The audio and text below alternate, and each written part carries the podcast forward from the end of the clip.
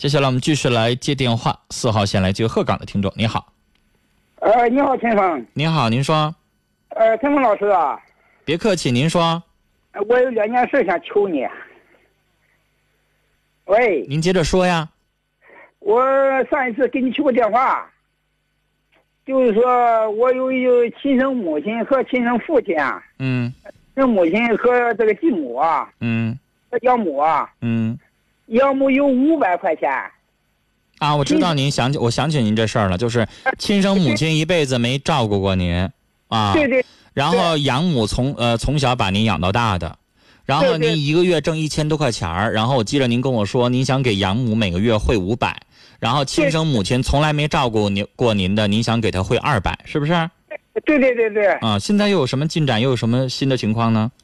现在我给他邮了二百块钱，我那个兄弟想告我，嗯说亲生父母和养母不一样，嗯，他要告我怎么办？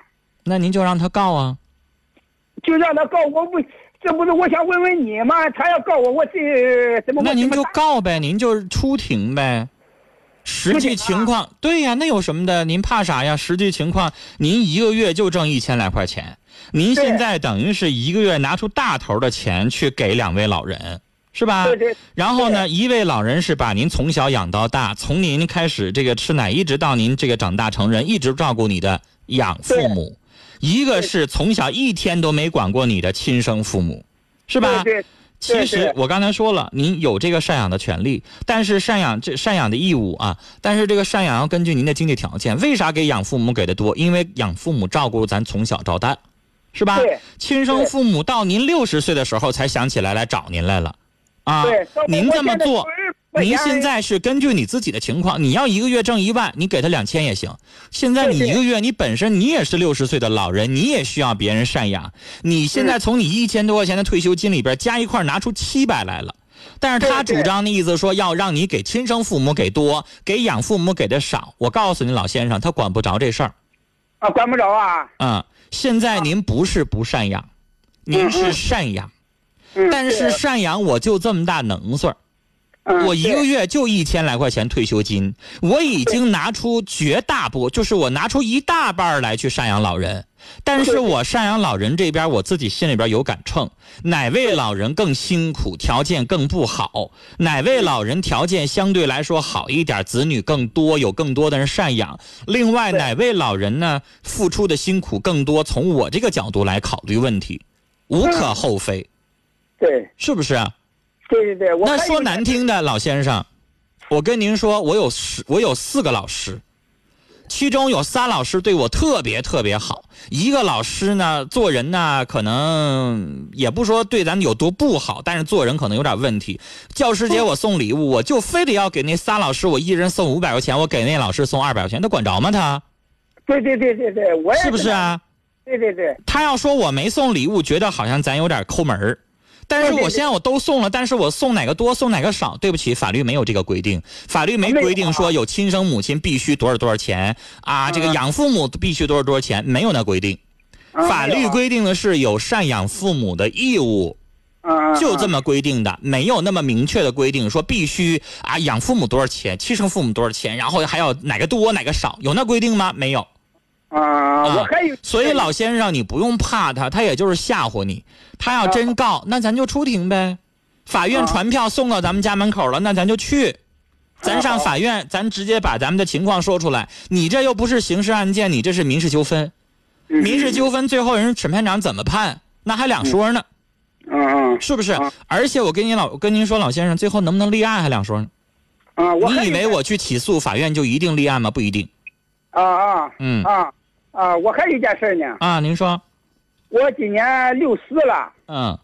我家里没有退休，嗯我在这地方给他办个退休，嗯，给谁办个退休？嗯，就给我老伴儿，啊？老伴儿啊，啊，给我老伴儿办个退休，办退休呢被人骗了，呃，你知道被人骗了，啊。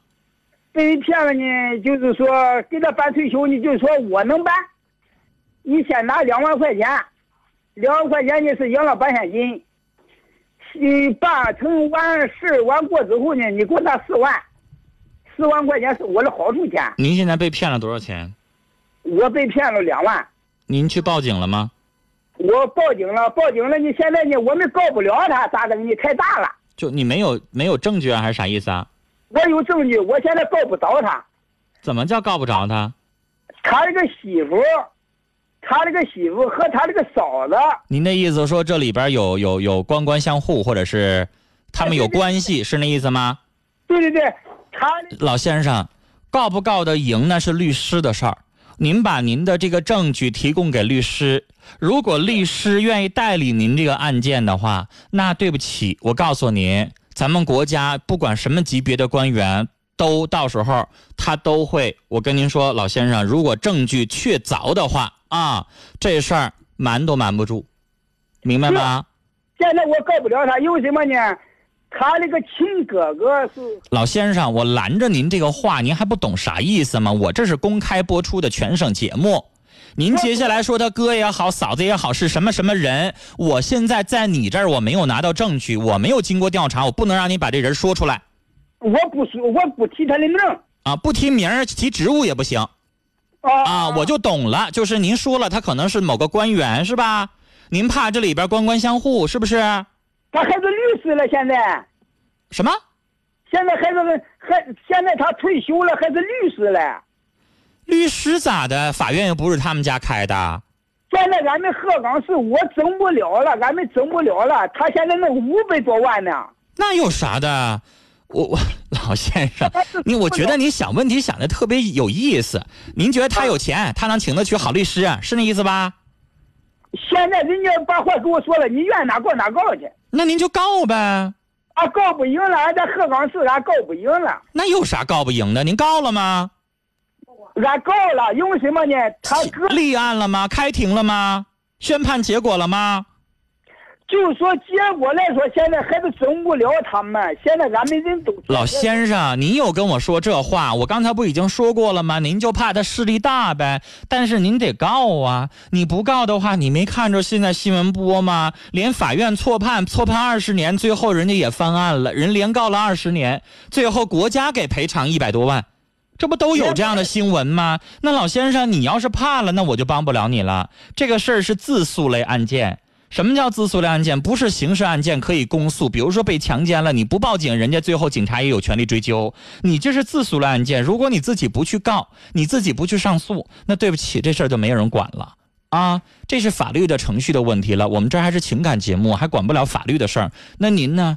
请一个律师，只要律师愿意代理你这个案子，在鹤岗找不着，上哈尔滨找；哈尔滨找不着，上北京找。啊，您接着告，但关键是什么呢？就是两万块钱的事儿，您觉得如果要上北京去请个律师去，值不值当？您肯定会这么想问题了。所以老先生，您自己分析一下利弊啊。这个事情，我们就想要出一口气，我一定要告下去。那您就接着请更高级别的律师去告。而且像您这个年纪，像您这个情况，可能有的律师干脆就不收费，我就是为了做一个法律援助，我就是想帮您，完全可以，是不是？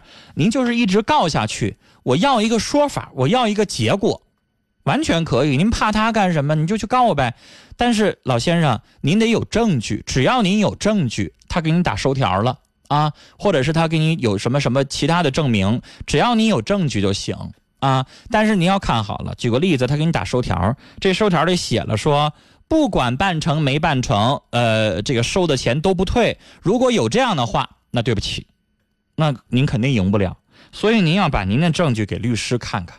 律师要说你这官司打不赢，我接不了，那对不起，那可能真就接不了了。跟他是不是什么官儿啊？是不是他有钱呢？一点关系没有。您刚才也说了，他都退休了，所以这个跟他当没当官没啥关关系了啊。